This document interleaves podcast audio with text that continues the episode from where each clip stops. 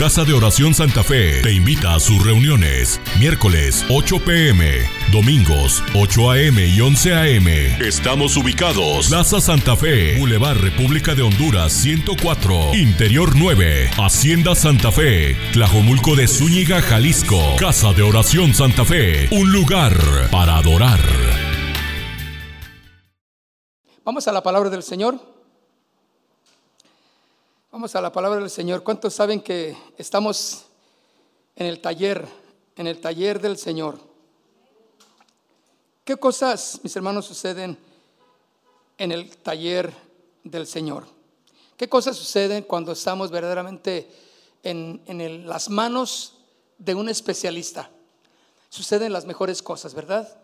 Y el, tema que quiero compartir con ustedes exactamente es eh, el taller del maestro.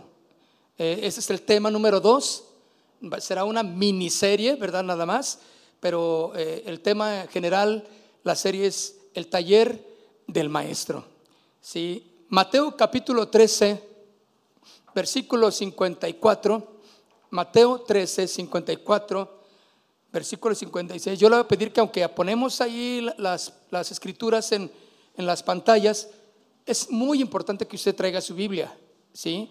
Hágase eh, hábil en manejar la palabra del Señor, ¿verdad? Esto es solamente para, digo, para gente que, que, a lo mejor no puede traer la Biblia, no sé, no puede leer bien, entonces ahí está la pantalla, o, también por el internet, si ponemos las, las, los versículos, ¿verdad? Creo que sí.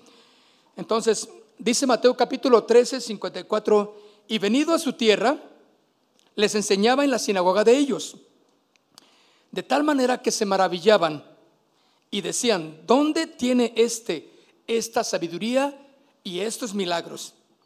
¿No es el hijo de quién? ¿No es el hijo del carpintero? ¿No se llama su madre María y sus hermanos Jacobo, José, Simón y Judas? ¿No están todas sus hermanas con nosotros? ¿De dónde pues tiene este estas cosas? ¿De dónde le salen estas cosas a este hombre?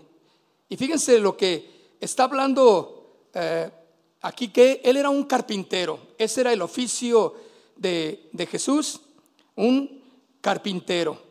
Y eso es algo muy, muy importante, mis hermanos, porque si estamos en las manos del especialista, en manos de aquel que verdaderamente tiene y sabe cómo tratar nuestras vidas, mis hermanos, estamos entonces seguros, ¿verdad? Estamos seguros en, en Él. Amén. La pregunta es, ¿en manos de quién estás? ¿Estás permitiendo que el Señor haga la obra en tu corazón? ¿Estás permitiendo que Dios obre en tu vida? ¿Que Dios trabaje en tu corazón? Todos, hermanos, necesitamos ser tratados por el Señor. Todos necesitamos ser tratados por Él de alguna manera u otra, el Señor necesita obrar en nuestros corazones. Y yo quiero que oremos un momento. Vamos a orar, Padre. Queremos poner en tus manos este tiempo de compartir tu palabra, Señor. Permítenos honrarte con todo lo que vamos a compartir. Permítenos honrarte con nuestras vidas, Señor. Honrarte con nuestra vida. La ponemos y la depositamos delante de ti, Señor. No queremos hacer nada que no sea honrarte, que no sea glorificarte, Dios. Gracias porque abrimos nuestro corazón a tu palabra, abrimos nuestro corazón a, a ser tratados, moldeados en tu nombre. Bien, mis hermanos, el taller del maestro debe de contener por consiguiente herramienta. Toda herramienta pues tiene un propósito, ¿verdad? Para tallar esa, ese eh, mueble, ese artículo que va a ser tratado. Y cuando dice aquí, leímos al principio que el Señor, el oficio de él era carpintero. Y, y, cuando ese era el oficio antes de iniciar su ministerio, antes de los 30 años, era carpintero. Trataba en ese material las maderas para darles forma, darles forma pero una vez que entró al ministerio, él se encargó de ser el maestro de los corazones. Empezó a tratar las necesidades de la iglesia. Empezó a tratar todos los sentimientos de la gente que le seguía. Habló una y otra vez enseñándoles eh, el propósito por el cual él estaba compartiendo eh, su palabra. Y una de las herramientas que Jesús tiene para tratar con nosotros y que nosotros tenemos que entender es su sabiduría, la sabiduría de Dios. Cuando nosotros podemos entender que la sabiduría de Dios eh, eh, es, es, una herramienta eficaz para, por lo cual estamos siendo tratados, moldeados, eso nos enseña a que Él sabe cómo hacer las cosas. Cuando vamos a un especialista, suponemos que ese especialista sabe cómo tratar. Está especializado en áreas muy, muy, muy, muy, este, muy claves para lo que necesita ser tratada la persona. Jesús era el especialista. Él sabía y sabe cómo tratar los corazones. Entonces podemos entender, mis hermanos, que los planes del Señor son perfectos para tratar con nosotros, para pulirnos, ¿sí? Para restaurarnos. Él sabe cómo hacerlo. Y esto me lleva, mis hermanos, a saber que lo que hoy está pasando en tu vida, que lo que está sucediendo en tu familia, en tu trabajo, en tu cuerpo mismo, es parte del tratamiento del maestro en tu vida. Él está obrando en ti. Él está trabajando como el especialista que es en ti. Y sabes, Nuestro, nuestra vida como, como si fuera ese bello mueble que necesita ser restaurado. O ese mueble que fue bello en un tiempo, que fue hermoso, útil, y que hoy por el pecado ya no lo es. Por el pecado está eh, deteriorado. Por el pecado no está cumpliendo su función que debe de ser como mujer, como hombre. Y no estamos cumpliendo nuestra función. Quiere decir que necesitamos entonces ponernos en manos de quién? del maestro. Ir al taller del maestro. Usted ha ido a un taller a llevar algo que está descompuesto. Le dice, mira, arréglamelo por favor. Busca el mejor taller. Busca el mejor lugar. El que le da a usted la, la, la idea, la seguridad, la certeza de que es un buen lugar al cual usted va a llevar algo para que se lo arreglen. ¿Por qué? Porque está deteriorado. ¿Sabe? Nuestras vidas, mis hermanos, están deterioradas. Nuestras vidas están hechas trizas por el pecado, por el mundo. Porque el mundo no valora nuestras vidas. No es el plan del mundo valorarnos, ni darnos nuestro lugar. Pero Cristo, Jesús, con sus manos y primeramente con la salvación que nos dio en la cruz del Calvario, Él nos empieza y nos invita a que permitamos estar en sus manos. Piensa, lo que está sucediendo en tu vida es parte del tratamiento de Dios, aunque usted no lo crea. Bueno, Él es sabio. Dice Romanos capítulo 16, verso 27. Romanos capítulo 16, verso 27. Al único ¿Qué le da la idea de cuando le dicen al único? No hay más, solo eso. Todo podemos encontrar muchas palabras que nos pueden hablar a nuestro corazón, ¿verdad? Este pensar en, por ejemplo, cuando dice al único, para mí es tan tan obvio saber que estoy en el camino correcto. El haber creído en Jesús es exactamente lo que Dios quería para mí el estar aquí con ustedes, el que ustedes estén aquí en la iglesia, estamos, hermanos, en el camino correcto. No hay variación en lo que estamos creyendo, porque es verdad, porque dice su palabra aquí, al único y sabio Dios. Sea la gloria mediante Jesucristo para siempre. Amén. Al único, de gran valor, mis hermanos. No hay nadie parecido a Él. Romanos perdón, el libro de Salmo 136, vaya conmigo, Salmo 136, en el verso 5,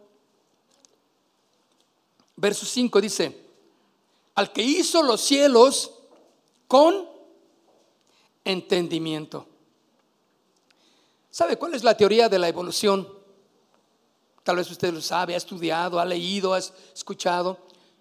Pues es que hubo una explosión, ¿verdad?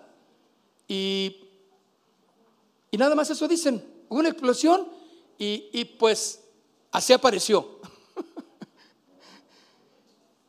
Hoy cuando vamos a, escuchar o a ver un poco los documentales sobre el espacio, sobre las galaxias, sobre inclusive, bueno, no tan allá, en la Tierra, el microcosmos, todo lo que, eh, los porqués de, de comportamientos de los animales, de los minerales, de el viento, las aguas, las, las, corrientes, ah, eh, el comportamiento de animales eh, de todo tipo, nos damos cuenta de, de que no fue una explosión ni, ni parte de evolutiva. Dios le determinó a todo un diseño. Esa es la gran sabiduría de ese Dios que Él es único. No hay nadie más. Por eso dice, al que hizo los cielos con, con entendimiento. O sea, puso orden. ¿Por qué no se cae la tierra de donde está? ¿Cuál es su sistema de gravitación? Eh, ¿Por qué no? Eh, estaban diciendo que de, lo que la atmósfera y toda la, gravedad ayuda a que, a que las aguas pues no se salgan. Usted agarra un bote con agua y, y si le hace así, se va a caer o no. ¿Por qué en la tierra no? ¿Por qué no nos caímos? ¿O por qué no nos vamos de un lado para otro? No, todo está determinado y eso ha sido por... Tiene más que una batería Duracell la Tierra. Ha estado girando, girando, girando y no se va a acabar, mis hermanos, porque fue el diseño de Dios. Y así igualmente todos los planetas, el, Sol inclusive, tiene su, temperatura exacta para que la Tierra la reciba. Todo es eh, exacto. Por eso dice al, al que hizo los cielos con entendimiento.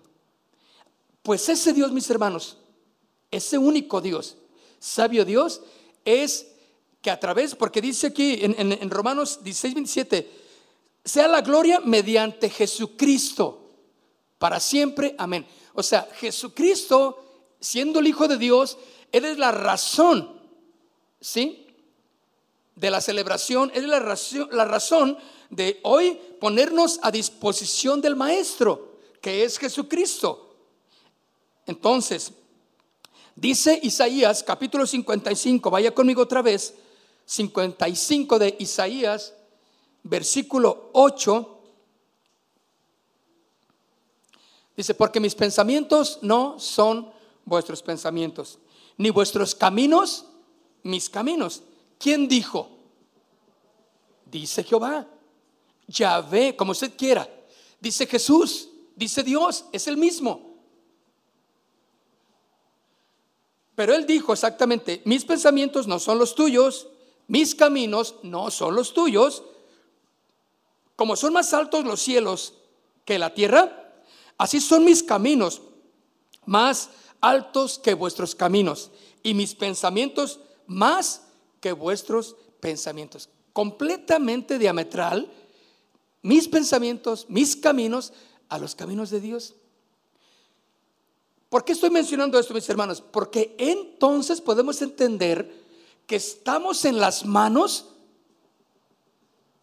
del especialista de nuestro corazón, de que Él sabe cómo tratar con nosotros, que Él sabe cómo puede y qué es lo mejor para nosotros. ¿Sí? Tú no sabes, tú quisieras que todo fuera instantáneo, que, que te dejaran así como estás, déjenme así, así yo estoy bien, me siento bien. Pero el Señor Jesucristo sabe que no estás bien, que necesitas ser tratado por un especialista. Y ese se llama Jesucristo. ¿Sí? El carpintero de Nazaret. Necesita ser tratado por Él. Ahora, Él va a tomar tu vida y te va a poner en su área de trabajo y te va a empezar a tratar. ¿Qué va a tratar en tu vida? Las áreas defectuosas, ¿verdad? Alguna vez podrá decir, no, no, no, este, este mueble, este mueblecito lo tengo que cortar, lo tengo que eh, casi, casi desbaratar y hacer una cosa diferente. Algo muy bonito. ¿Por qué? Porque viene tratado por el mundo, porque viene con cosas que no son agradables. Está hablando, está pensando, está actuando como no debe de ser. Y yo, y se ha puesto en mis manos, no te preocupes, estás en las manos del especialista. ¿A poco no le da confianza, por ejemplo, que usted en algún momento o algún familiar o algún hijo tuyo necesita una operación muy específica, muy especial? Y buscas al director del Instituto eh, de, Cancerología de, la NASA. ya lo inventé, ¿verdad? Pero se oyó bien, ¿no? Y, y dices, no, es el director. Ah, pues él te va a operar, ¿cómo ves? No, pues feliz, ¿sí o no? Feliz. No, te pones de modo. Adelante. Si me va a operar el director del Instituto de Cancerología de la NASA, ¿qué me puede pasar? El especialista por excelencia, ¿no? Estás y te pones en las manos del que es el mejor. Pero te imaginas que vas a la clínica, este, a la clínica Patito, ¿sí? Aquí de la colonia, este, eh, Echeveste, y vas ahí, y pues ahí está un doctor que todavía no termina, pero le echa ganas. Por ganas no va a parar. Y tú dices, sí, pues con él te salen a, a, 100 pesos la operación. Dices, sí me voy a ahorrar unos buenos miles, ¿no? ¿Cómo estarías? ¿A gusto? Te encomiendas a medio mundo, ¿no? Si ya no despierto, pues ahí les encargo. claro porque no estás en las manos del mejor. Hermanos, aquí estamos en las manos del mejor. Jesucristo, el sabio, el único que lo puede hacer. Por eso nos aclara muy, eh, muy específicamente, mis pensamientos no son los de ustedes, mis caminos no son los de ustedes, porque así como los cielos y la tierra son de distantes, así son mis pensamientos y mis caminos de los de ustedes. Entonces, pueden confiar en mí. Puedes confiar en que lo que te está pasando es parte del tratamiento de estar en el taller del maestro. A mí me encanta, porque yo estoy pasando por cosas que muchas no las entiendo, como ustedes. Pero yo le digo, Señor, a lo mejor yo me metí en un asunto así, a lo mejor yo me metí en problemas, pero mm, quiero ir a tu taller y mis, y mis fechorías y lo que hice mal y mis malas decisiones, tú transfórmalas en una bendición. Ah, pero te va a doler. No importa, maestro, estoy para ti. ¿Sí o no? Ah, entonces Él empieza a tratarte porque Él sabe lo que te conviene. ¿Cuántos saben que Él sabe lo que les conviene? Entonces te pones en las manos del especialista con toda la seguridad que va a ser lo mejor para ti. Esa es una de sus herramientas, su sabiduría. Puedes ir con confianza entonces o dejarte que Él moldee tu vida, porque Él sabe cómo tratar ese mueble, cómo tallarlo, cómo hacerlo, para que tenga exactamente la forma que el maestro quiere para gloria de Dios. Otra herramienta que el maestro en su taller posee es la herramienta de su poder, su poder. Jeremías capítulo 32, su poder. Jeremías capítulo 32, versículo 26. Y vino palabra de Jehová a Jeremías. A Jeremías el profeta, aquel que iba, le dijo a él porque él iba a ser el portavoz de la voluntad, de los pensamientos de Dios. Entonces, Jeremías, esta es palabra para que tú proclames a todas las naciones, ¿sí? De lo que te voy a decir. Y le dice, he aquí yo soy Jehová, Dios ¿qué? De toda carne. ¿Habrá algo que sea imposible o difícil para mí? Le está diciendo a Jeremías para que él lo proclame, para que todos puedan entender, mis hermanos, el gran poder de Dios a través de Jesucristo ahora nuestro Señor. Dice, dice, yo soy Jehová, Dios de toda carne, de todo lo que respira, de todo lo que vive, ser viviente, yo soy el Dios de ellos. Yo soy el Señor. Me reconozcan o no me reconozcan, me nieguen o no me nieguen, renieguen o no renieguen, ¿sí? Me quieran o no me quieran, yo soy el Dios. Yo soy Dios de toda carne. ¿Habrá algo imposible para mí? Yo lo hice. Yo les di forma. Yo establecí principios de la creación. Yo puse todo en orden. ¿Crees que hay algo imposible para mí, Jeremías? No, Señor, ¿cómo crees? Es la palabra que Dios quiere darnos a nosotros, su palabra de poder. ¿Hay algo imposible para Él? Entonces, la palabra de Dios, mis hermanos, se antepone a la desgracia o a las aflicciones. Todos conocemos las desgracias en la vida diaria, ¿sí o no? Todos conocemos las aflicciones, pero ante ello anteponemos la palabra, su palabra de autoridad. No es por nuestra eh, bondad, no es jamás por lo que nosotros podamos hacer, sino es por Él. Porque nosotros no somos capaces de gran cosa. Tenemos unos límites eh, totales. Pero Él es Dios sin límite. Su poder es absoluto. Por eso dice, ¿habrá algo imposible para mí? Seguramente muchos, o a muchos nos ha pasado que hemos llevado un vehículo averiado a un taller, o hemos llevado un mueble deteriorado ahí, roto, sin patas, como comúnmente le llamamos a los muebles, ¿verdad? Eh, descompuestos, no funciona, ya flojo, y lo hemos llevado ese mueble a la carpintería. O también hay una persona enferma que va al hospital. Y muchas veces en nuestro interior pensamos que ya no se puede hacer nada. Pues si puede hacer algo por ese mueble, pues, pues usted, usted diga. Ahí le dejo mi carro. Si, si hay algo que se puede hacer, pues adelante. Pero con un desánimo, ¿verdad? Y bueno, eh, tiene la enfermedad fulana. Hay enfermedades que nomás al simple nombrarlas ya sentimos que es fatal. Y completamente estamos a merced de todo ello, ¿verdad? Y en nuestro interior pensamos, ya no se puede hacer nada. Que está demasiado dañado hablando de un mueble. O que la enfermedad ha estado demasiado pronta y avanzando constantemente. Ya no hay. Mejor le cerramos y, y lo que el tiempo que tenga para vivir. ¿Han escuchado así?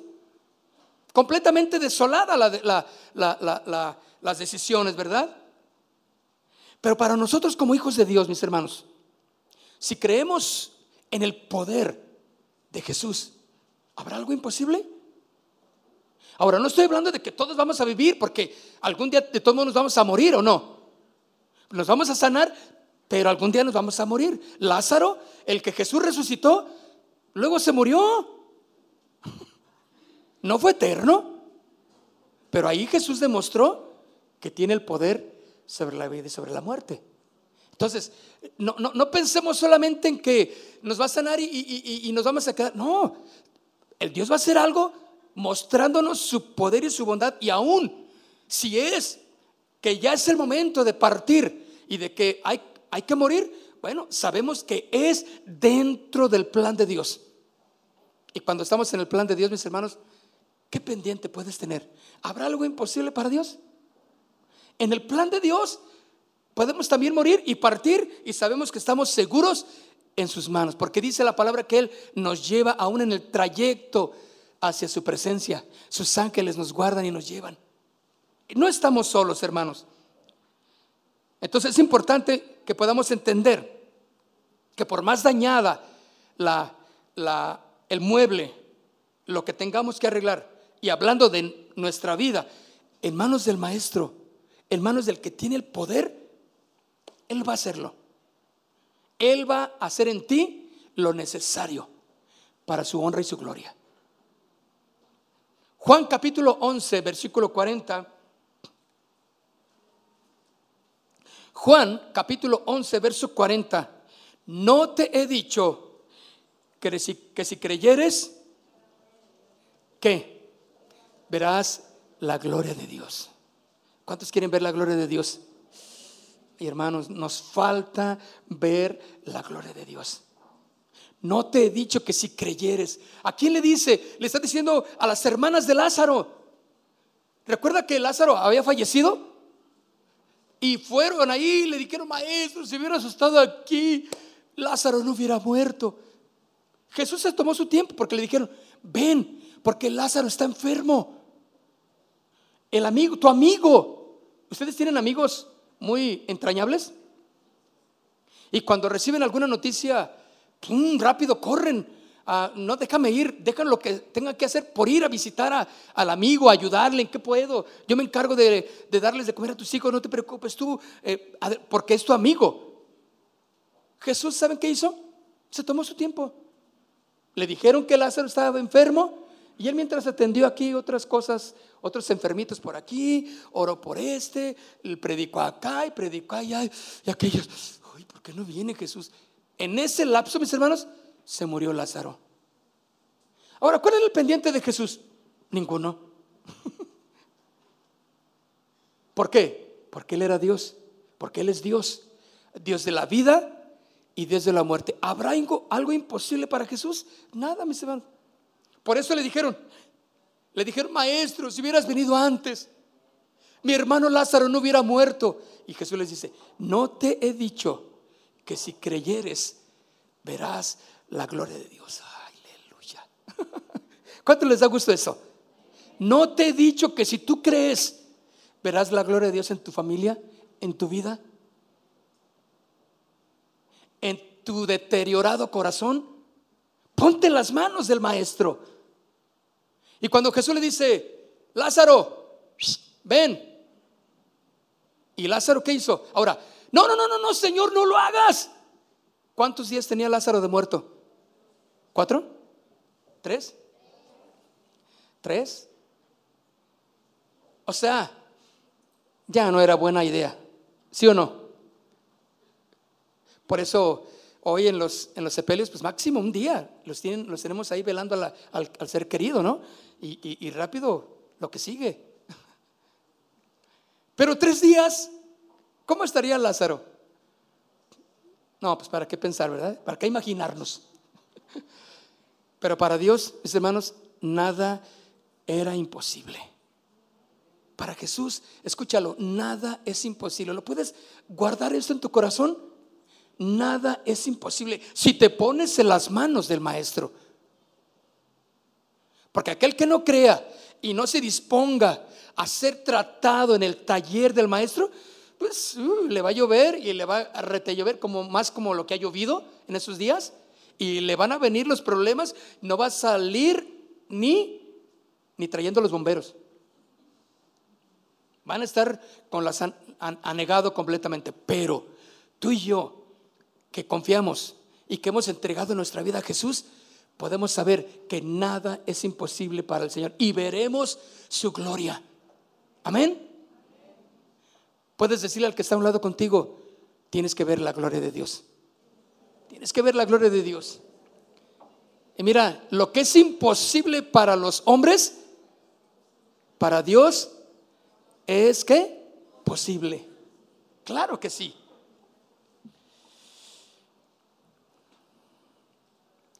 En algún momento de nuestra vida, mis hermanos, a lo mejor algunos pueden decir, yo lo necesito diario el tratamiento.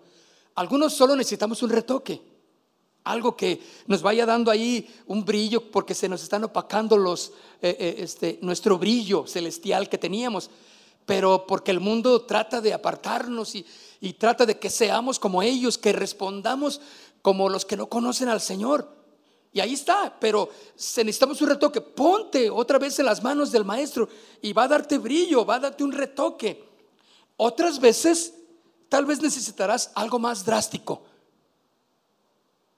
Cuando llega allí el mueble, el que tiene el poder para transformarlo, pues tú llegas ahí con dudas de tu mueble, ¿verdad?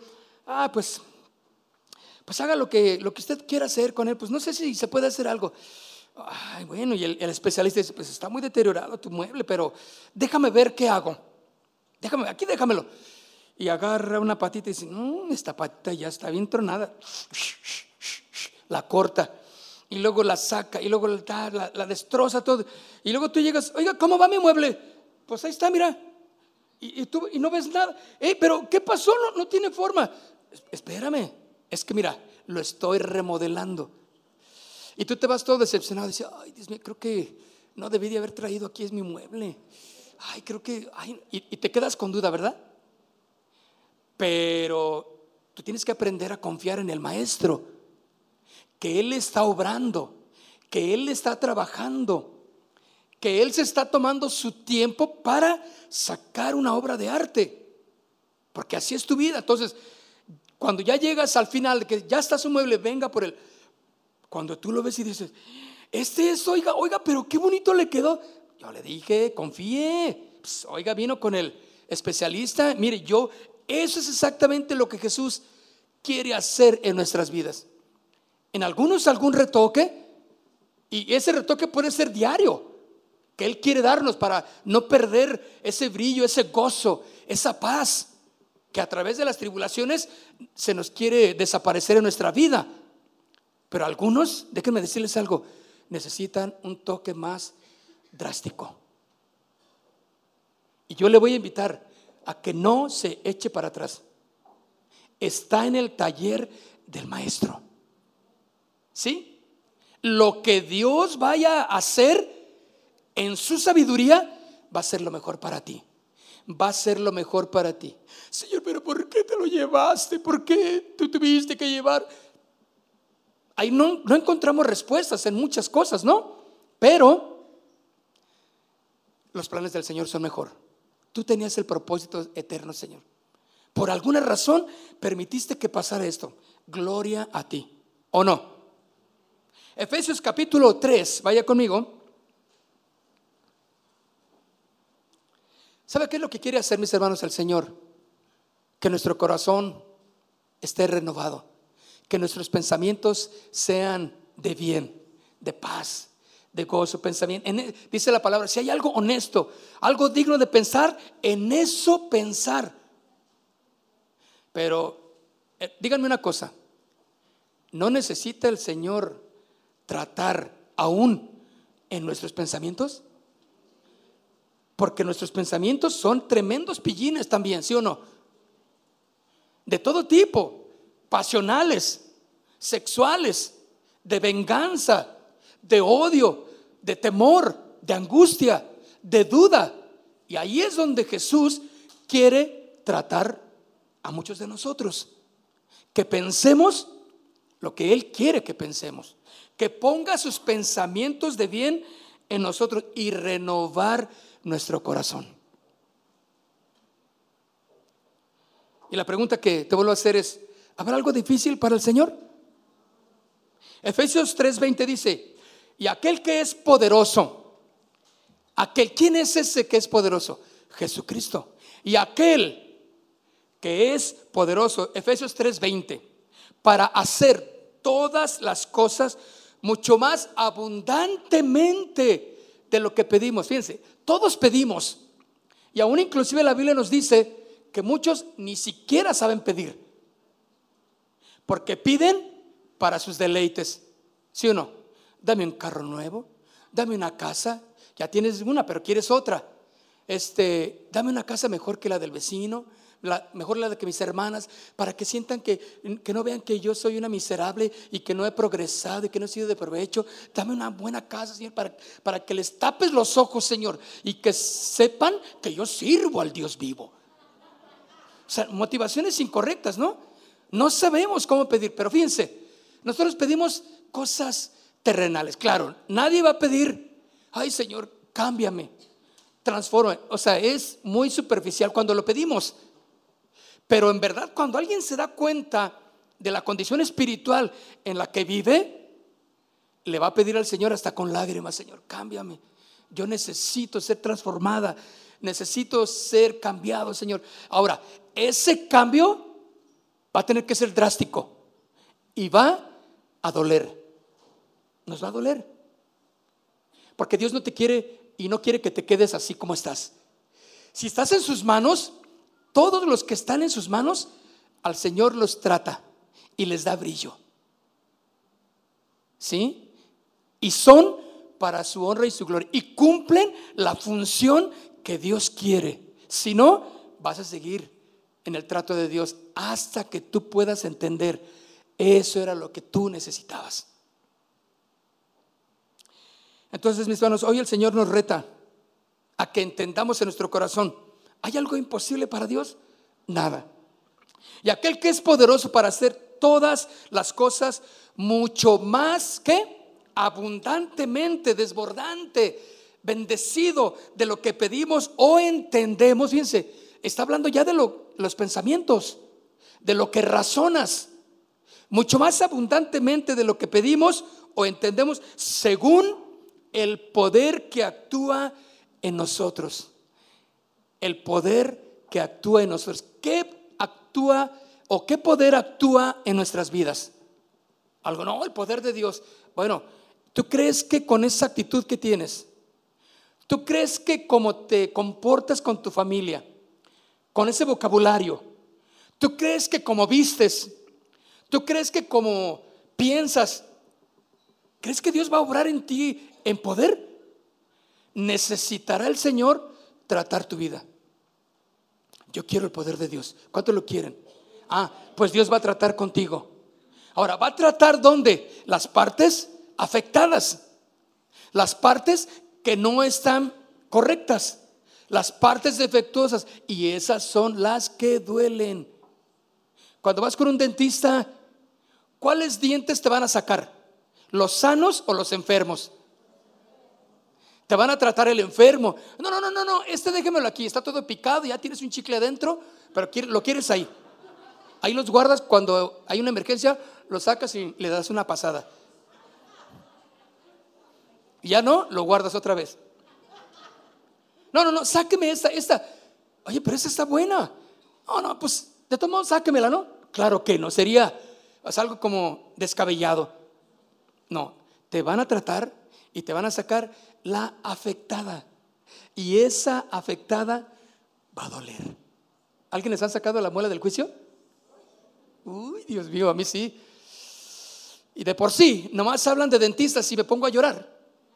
Porque se me viene el taladro que usan, ¿verdad? pero tengo que ir, hermanos. Tienen que ir, ¿verdad? En algún momento tienen que ir a ser tratados en sus dentaduras.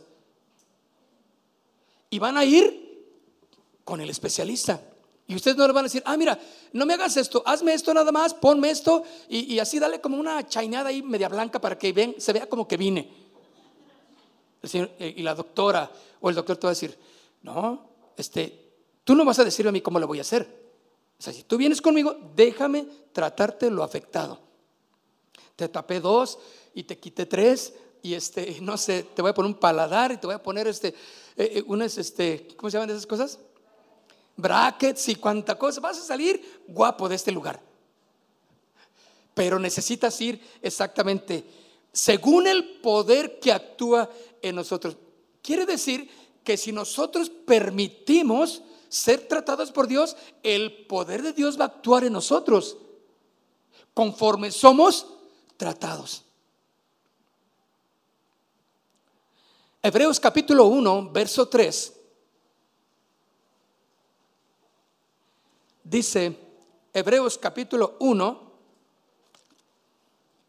verso 3, el cual, siendo el resplandor de su gloria y la imagen misma de su sustancia, quien sustenta todas las cosas con la palabra de qué? De su poder. Ahí está, la palabra de poder de Dios sustenta todo, mis hermanos. Escuchen, todo. Satanás tiene su límite. Satanás tiene su espacio para trabajar designado por el Señor Jesús. ¿Entendieron? O sea, Satanás no tiene el poder absoluto. Claro que no. En los hijos de Dios. Como hijos de Dios, aquellos que hemos recibido a Jesús en nuestro corazón, no tengan ningún pendiente. Todo está controlado. Amén. Todo lo que sucede ahora es el plan del maestro. Aunque le esté pasando lo mismo al vecino que lo que te pasa a ti, no importa. Todo obra para bien a los que aman al Señor. Se le muere un, hijo al vecino. Se le muere un hijo al cristiano también. Pero Dios tiene un propósito. ¿Sí? El poder de Dios actuando en nosotros nos da ese propósito. Entendemos que en las manos de Dios estamos mejor. Y todo tiene un propósito correcto, el cual siendo el resplandor de su gloria y la imagen misma de su sustancia, y quien sustenta todas las cosas con la palabra de su poder. Mis hermanos, la herramienta que el maestro utiliza en su taller es su poder. Su poder para transformar, para cambiar. Posiblemente tú anhelas que tu matrimonio sea restaurado. Pero tal vez puedes pensar que es tarde para ello, que ya no hay esperanza por lo mal que está tu relación. Pero el Señor te pregunta una vez más, ¿crees que ya no puedo hacerlo? ¿Habrá algo imposible para mí, dice el Señor? Yo sé que la respuesta en los hijos de Dios es, nada es imposible. Lo que tú estás pasando en este momento es parte de lo que el maestro está trabajando en ti. ¿Cuántos lo creen conmigo? Que aunque tú no lo entiendas ahorita, dice la escritura, ahorita, lo entenderás después. Sabrás por qué Dios permitió eso. Y el Señor ya se quería llevar a tu familiar y tú agarrándole los pies, no, Señor, no te lo lleves. Y queriendo jalarlo todavía. Y el Señor, ya me lo voy a llevar. Y tú orando y rezando y requete confesando y requete declarando. Y el Señor dice, ya me lo voy a llevar, quieras o no quieras. Ese es mi plan. Porque Dios tiene un propósito. Por eso, mis hermanos, los cristianos jamás refutamos la decisión de nuestro Padre, del Maestro. Él sabe lo que te conviene. Él sabe el por qué. Ya es el tiempo. Otra de sus herramientas, mis hermanos, su palabra, la palabra. Jeremías capítulo 23, la herramienta de Jesús para o del maestro ahí en su taller es su palabra. Jeremías capítulo 23, verso 29. Dice, ¿no es mi palabra como qué? ¿Como fuego? Como fuego. ¿Qué hace el fuego, mis hermanos? desintegra, ablanda. El fuego es tan útil en la debida función correcta de, la misma, eh, eh, del mismo fuego que es una bendición y como ayuda, ¿verdad? En muchas áreas de la vida el fuego. Pero dice, no es mi palabra como fuego, pero también quema, ¿sí? También transforma también derrite, también quita toda la, el escombro, la mugre que pueda tener como contaminantes otros metales. Es necesario el fuego. Dice, así es mi palabra. Mis hermanos, todo lo que tú necesitas es que la palabra de Dios, como un fuego abrasador en tu vida, que te cambie, que te transforme y que te duela así. Pero es necesario que seas transformado. Y sabes, si vas a llorar, ve al rincón de tu oración y ponte a llorar allí delante de Dios, porque ya no aguantas. ya no puedes. Señor, necesito de tu ayuda. Sosténme, no me sueltes, Señor. Siento que entro una. En cuanto salgo ya me están esperando otras situaciones difíciles, pero aquí estoy, Señor, ayúdame, no sé qué. Ve con el Señor. Él es el maestro, Él te va a, a reconfortar, Él te va a dar paz y te va a enseñar que Él tiene tu vida en sus manos. Y que todo tiene un propósito. Todo obra para bien a los que aman al Señor. Y ahí es cuando la palabra de Dios empieza a ser poderosa en ti, porque te fortalece. Dice, mira, yo no sé cómo me está pasando, no sé, pero yo sé que el Señor, más bien, lo único que sé es que yo quiero confiar en Él. No es mi palabra como fuego, dice Jehová. ¿Y como qué? Martillo. Órale, esa es una de las herramientas de poder en su palabra que el Señor tiene. Es como martillo. ¿Qué hace el martillo, mis hermanos? Tenga. ¿Y sabes cuántos necesitamos que el Señor trabaje con su martillo celestial en nuestras vidas? Porque somos tercos como las mulitas. Porque queremos hacer lo que nosotros pensamos. Entonces el Señor dice, ah, sí, va a agarrar su martillo celestial y tómala. Ay, Señor, ¿por qué me está yendo así, Señor? ¿Por qué? ¿Por qué me quitaron la televisión? Señor, ¿por qué me robaron? Iba yo al trabajo bien contento cantando aleluyitas y, y llegaron unos asaltantes, me quitaron mi celular que todavía lo debo en Coppel, Señor, ¿por qué? El Señor te dice, tómala, confía en mí, yo voy a obrar en ti. Y uno como es terco, pues necesita, ándele. ¿Cuántos necesitan el martillo celestial en sus cabecitas? Ay, bueno, yo lo he necesitado muchas veces y, sí me los ha dado, ¿eh? También. ¿Así también? ¿Has sentido cuando toma? Y dices, Señor, pero ¿por qué? ¿Ahora, ¿Ahora qué? ¿No entiendes? Te dije que ya dejaras esa relación y ya estás de terca. Todavía andas con eso. Te dije que arreglaras esto. Te dije que ya cambiaras de forma de vida. Te dije que ya no dijeras esto. Y ¡pum! Toma, ándale pues. Pero yo nada más estaba en la esquina con mis amigos. ¿Y qué haces en la esquina con ellos? Tú ya no tienes que andar como andabas antes. Tómala. Bueno, eso es el martillo, ¿no? Un martillo en las manos del carpintero y del maestro hace milagros. ¿Les ha pasado que ustedes quieren encontrar un martillo para algo que necesitan en casa y no hay, y agarran la chancla de, la esposa eh, y, ahí está. Y le das, sale el tacón volando por ahí, porque no era como deberías de hacerlo. Y, ahí, y el clavo está firme todavía diciendo, no vas a poder. ¿Sí? Y luego agarras este, un ladrillo. A ver, este ladrillo.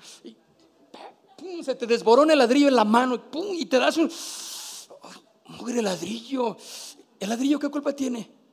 Se desmoronó el ladrillo. Pero encuentras por ahí un martillo y lo agarras y le das exactamente, usándolo correctamente como se debe, y eso es una bendición. El Señor dice que su palabra es como martillo, ¿sí? Que quebranta la piedra. El martillo del Señor, hermano, tratando con nosotros. No vas a salir hasta que seas tratado por el Señor. Y nos va a doler, mis hermanos. Quiere decir entonces que la palabra de nuestro Dios nos purifica como el fuego. Nos habla. Una vez, si no entiendes, entonces viene el martillo. ¿Quieres entender a la primera? Ahí está la palabra del Señor, que te ha dicho, ya, deja eso, Sal de eso, compórtate, déjalo, piensa diferente, ya sé fiel, dedícate a la iglesia, ponte en las cosas de la iglesia, llega temprano a la iglesia y tú bien terco, la palabra ha llegado. ¿Sabes qué va a hacer el Señor? Seguir dándote con su martillo celestial para entender hasta que entiendas. Por eso dice, según el poder que actúa en nosotros. No, hombre, algunos dicen el Señor, bueno, lo voy a tratar de otra manera. Y no entienden.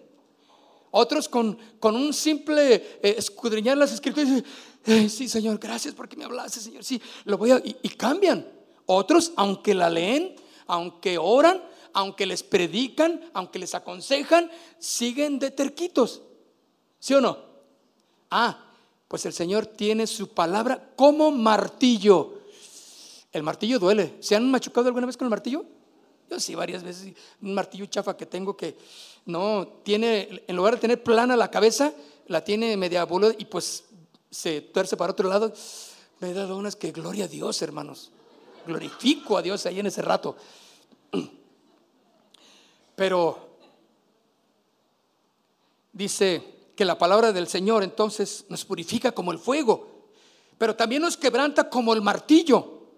Quebranta nuestro corazón endurecido para que se vuelva al corazón de Dios y que se vuelva dócil. Hermanos, yo veo a muchos de ustedes y ustedes no son nada de lo que eran antes. ¿Cómo eran antes? tremendos pillos, ¿no? Un carácter. ¿Cuántas mujeres pueden decir que sus maridos cambiados, renovados, son una bendición ahora? No, mi marido era de esos que no le hablabas porque inmediatamente la mirada era fulminante, así como, un, como una, M15, que nomás con la mirada era, y ahora tiene una mirada de amor que, ay, me derrite. Cada que me ve me derrite mi marido, dice ella, ¿no? Qué bueno. ¿Te acuerdas que no podías hablar con tu mamá? Porque hablar con ella era pleito. Ahora puedes platicar. Puedes hablar con tu hijo. ¿Te acuerdas ese hijito que, ¿cómo te daba problemas? Ahora puedes platicar con él, puedes hablar con él. Algo, algo hace el Señor, ¿sí o no? Ahí está. Él está trabajando entonces en un corazón endurecido porque su martillo, allí en el corazón de esa joven, de esa señorita, de ese matrimonio, no, perdón, no va a dejar de martillar hasta que se vuelva un corazón dócil, sensible, ¿sí? trabajado por las manos del maestro en su taller. Su palabra también es como una espada de dos filos que corta, penetra y arranca todo aquello que para nosotros es imposible. ¿Sí? Todo aquello que para nosotros sea imposible dejar, su palabra, con el poder de su palabra y con la sabiduría de nuestro Dios, sabe tratarla. Es como, la palabra es como un bisturí en las manos del, hombre que lo sabe utilizar, ¿sí? del cirujano. Le corta exactamente. Para uno se le hace imposible cuando abren ahí, dice, ¿y le va a cortar ahí? Ah, sí, pero mira, tengo que cortarle para no cortar vasos sanguíneos. Y le doy, y tú dices, no inventes, ¿cómo le va a hacer? Claro, no sabes. Pero él que es especialista, le corta de una manera tan magistral que dices, porque una sola, un corte incorrecto se desangra y adiós mundo cruel. ¿Sí o no? Pero en este bisturí, la palabra en las manos del maestro corta de tal manera que es como el corte de un cirujano, especialista. Sí tiene que herir, tiene que abrir, pero muchas veces causa dolor y va a dejar una cicatriz, pero nos va a dar sanidad y nos va a dar vida. ¿Sí o no? ¿Estamos dispuestos, mis hermanos? A que Dios siga tratando con nosotros y que todo lo que suceda tiene un plan para los hijos de Dios. Dios quiere entonces algo hermoso, quiere ver algo hermoso en nosotros. Quiere vasos de honra. Romanos capítulo 9, verso 20. Romanos capítulo 9, verso 20. Mas antes, oh hombre, ¿quién eres tú para que alterques con Dios? Fíjense, ¿Quién te crees tú para que le digas al maestro de maestros? Es como quererte pasar de listo con el especialista. Y el especialista te dice, oiga, entonces mejor para qué vino conmigo, recéstese usted. Si usted todo se la sabe, cuando tú vas con el especialista, tú esperas callado, callada, a que él te diga lo que tú necesitas, ¿sí o no? Y le dice, más antes, oh hombre, ¿Quién eres tú para que alterques con Dios? Dirá el vaso de barro al que lo formó. ¿Por qué me has hecho así? ¿Acaso el, el, vaso le podrá decir, ¿por qué me hiciste esta oreja? Yo no quería esta oreja, yo la quería más chiquita. Yo quería hacer una taza de té inglés, así chiquita. Y mira, me hiciste un jarrón de tonalá. No, yo no quiero eso. O sea, lo que le estoy diciendo, ¿y tú, barro, quién te crees para decirme a mí qué debo de hacer? Es, ridículo, ¿no? Que el vasito esté peleando ahí con el, con el, el gran maestro.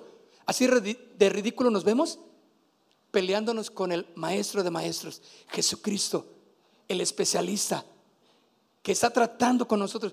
Él, simplemente nos dice, déjame tratar ahí. ¿Por qué me has hecho así? Le dice. Fíjense, Isaías capítulo 64, Isaías capítulo 64 en el verso 8. Fíjense qué bendición que, que ahora en la Biblia hay capítulos y hay versículos, ¿verdad? Pero ¿te imaginas tener esta Biblia y acordarse de la hoja fulana de tal? Vayamos a la hoja 455 mil, en, ahí donde, uy, pero ahora mira la, la bendición, Isaías 64, verso 8, y fumba rápido.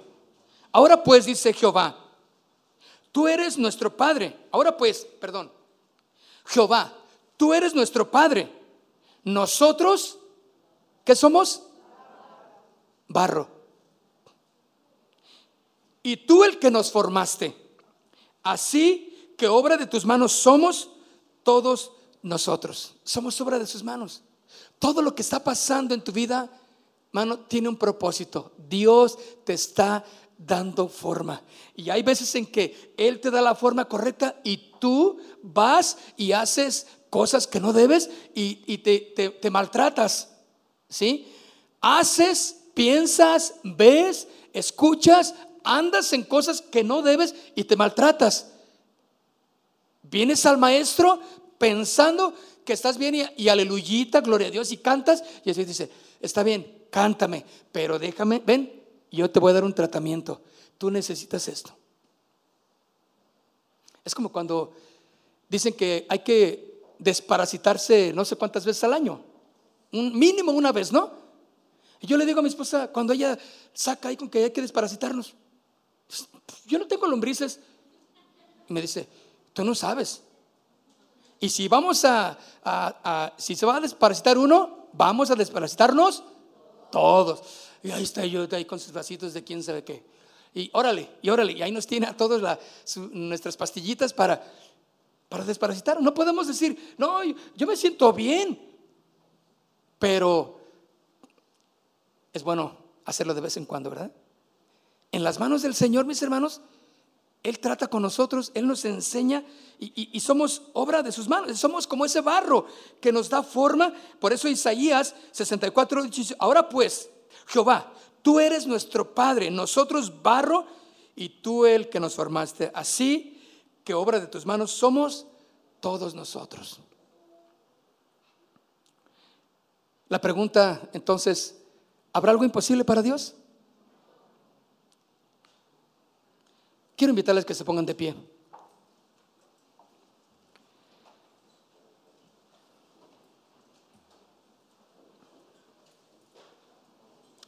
¿Cuántos necesitan venir una vez más al maestro, al taller del maestro? Creo que todos. Así como los veo y así como me ven, creo que todos necesitamos ir al, taller del maestro, ¿verdad? Cierra tus ojos, cierra tus ojos y dile, Señor, aquí estoy. ¿Qué puedo decirte, Señor, si tú eres el rey? ¿Qué puedo decirte si tú eres el Señor? ¿Qué puedo decirte si tú eres el que tiene la sabiduría plena, total? Tú eres el que tienes el poder, el que tienes la palabra final para tratar mi vida, Señor. Tu palabra es como fuego, como ese martillo que quebranta, Señor. Y muchos necesitamos ser quebrantados porque no hemos entendido.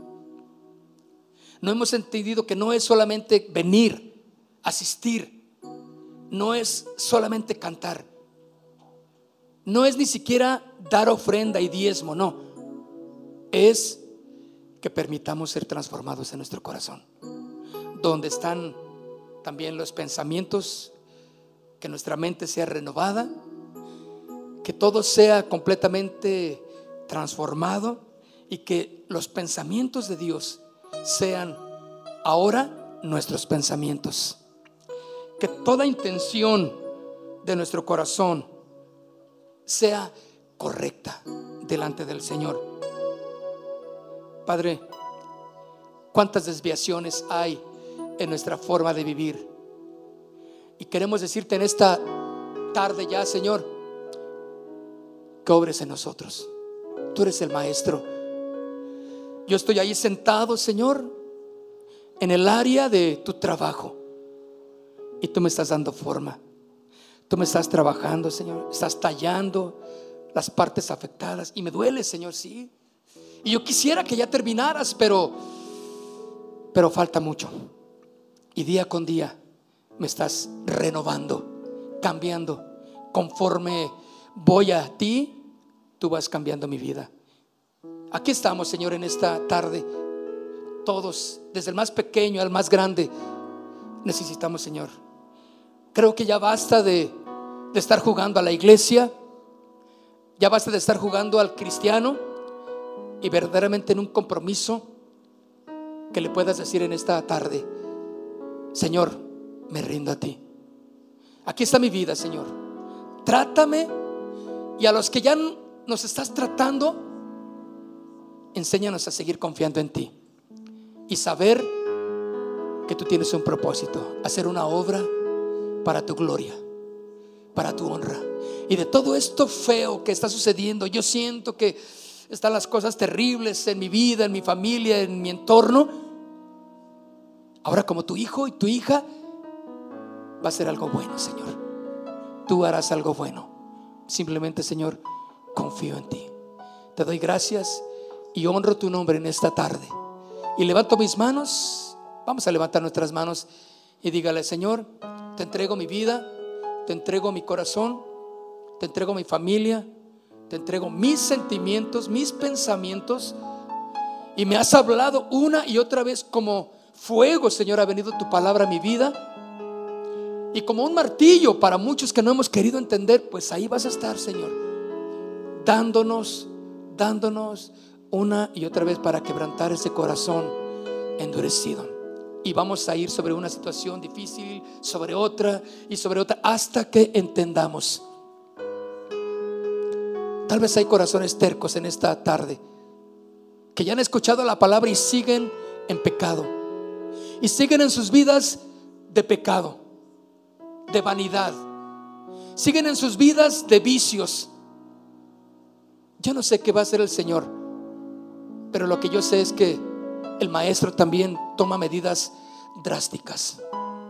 Y por eso dice la palabra, es mejor que entres al cielo sin un ojo que todo perdido en el infierno. Es mejor que entres a su presencia sin un brazo, dice la palabra, y que no todo tu cuerpo sea echado en el lago de fuego. La razón es que necesitas enderezar tu vida. Y dile, Señor, aquí estoy. No quiero irme a ese lugar o a ese tiempo tan dramático y drástico en mi vida. Yo quiero entender, Señor. Hoy en esta tarde me has hablado y me deposito a ti, Señor. Me dejo guiar por ti. Ya, Señor, quiero hacer las cosas que a ti te agradan. Quiero cumplir. Me hablaste fuerte en esta tarde y yo quiero hacer lo que tú quieres que yo haga. Me pongo en tus manos y lo que quieras hacer de mí, Señor. Haz de mí, Señor, lo que tú quieras. Haz de mí, Señor, lo que tú quieras haz de mí lo que tú quieras. Oh Dios, permanezco un momento así adorando al Señor. Que Dios te hable en este momento. Que Dios te diga qué es lo que tienes que dejarle. Y permítele. No obstaculices la obra del Maestro. Deja que Él haga su obra maestra en ti. Haz de mí, Señor, lo que tú quieras.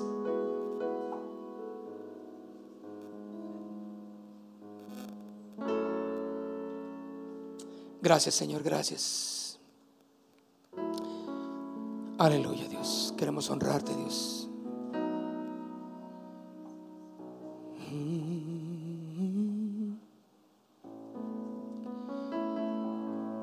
Al Señor, ora al Señor, ponte delante del Señor. Dame unos minutos nada más. Y ponte delante del Señor. Dile, Señor, sí, Señor, yo estoy.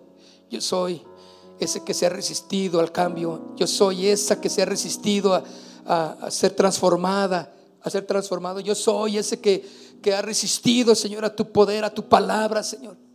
He pensado que yo soy más sabio que tú. Perdóname, Señor. Y no he ido a ti, Señor con todo mi corazón. Padre, en el nombre de Jesús. En el nombre de Jesús. Voy a ti, Dios.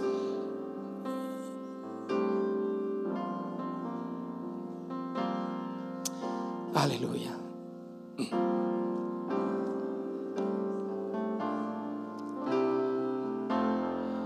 Oh oh. ¿Qué te puedo dar, Señor? ¿Qué te puedo dar a ti? Vamos, dile. ¿Qué te puedo dar a ti, Señor? Por tu gran amor. Podría ofrecer en respuesta a lo que haces por mí? Dile una vez más. ¿Qué te puedo dar a ti, Señor, por tu ¿Qué podría ofrecerte? ¿Qué podría ofrecer en respuesta a lo que haces por mí?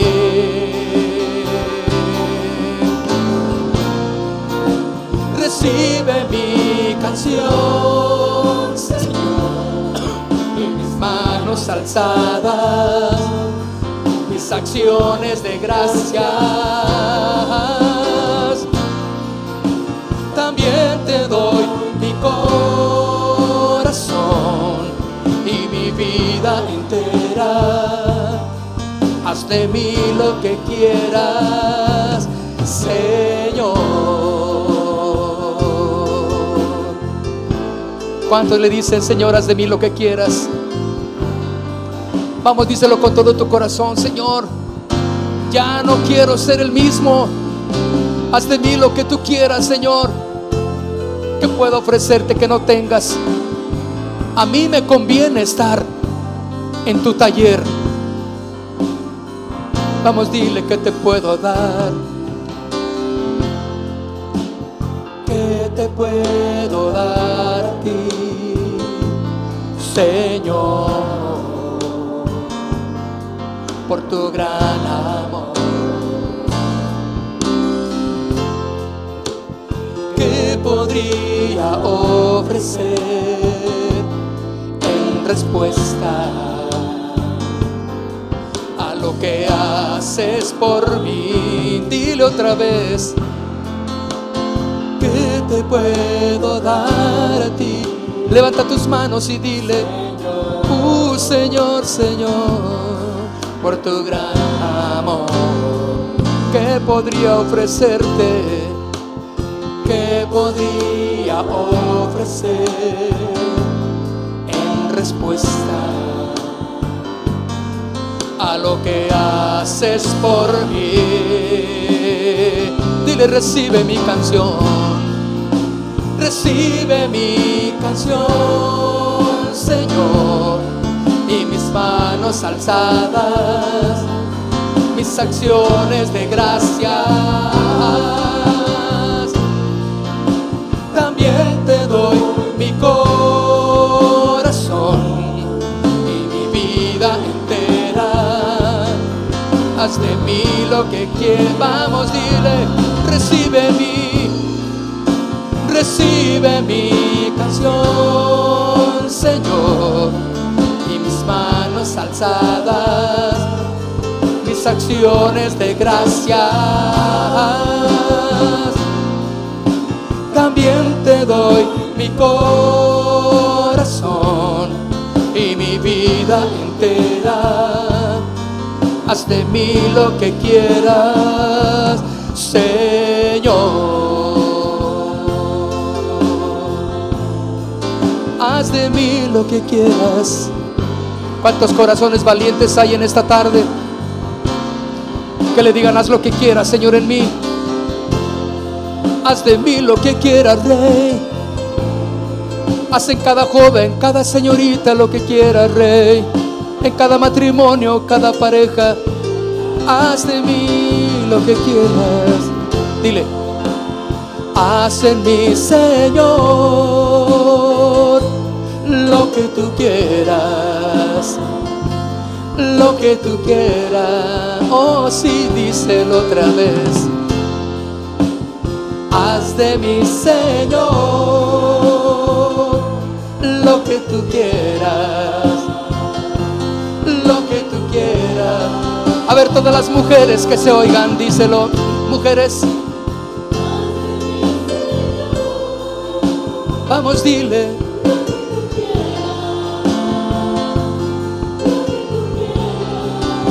Vamos todos los hombres, cantemos. Haz de mí, Señor, lo que tú quieras, lo que tú quieras. Una vez más todos juntos otra vez. Haz de mi Señor lo que tú quieras, lo que tú quieras. Dale un aplauso fuerte al Señor. Vamos con júbilo, exaltemos su nombre. Lo que quieras, Señor. Lo que quieras de mí.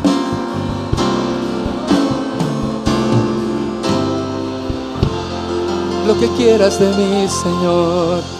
Haz de mí lo que quieras, Rey. Aleluya.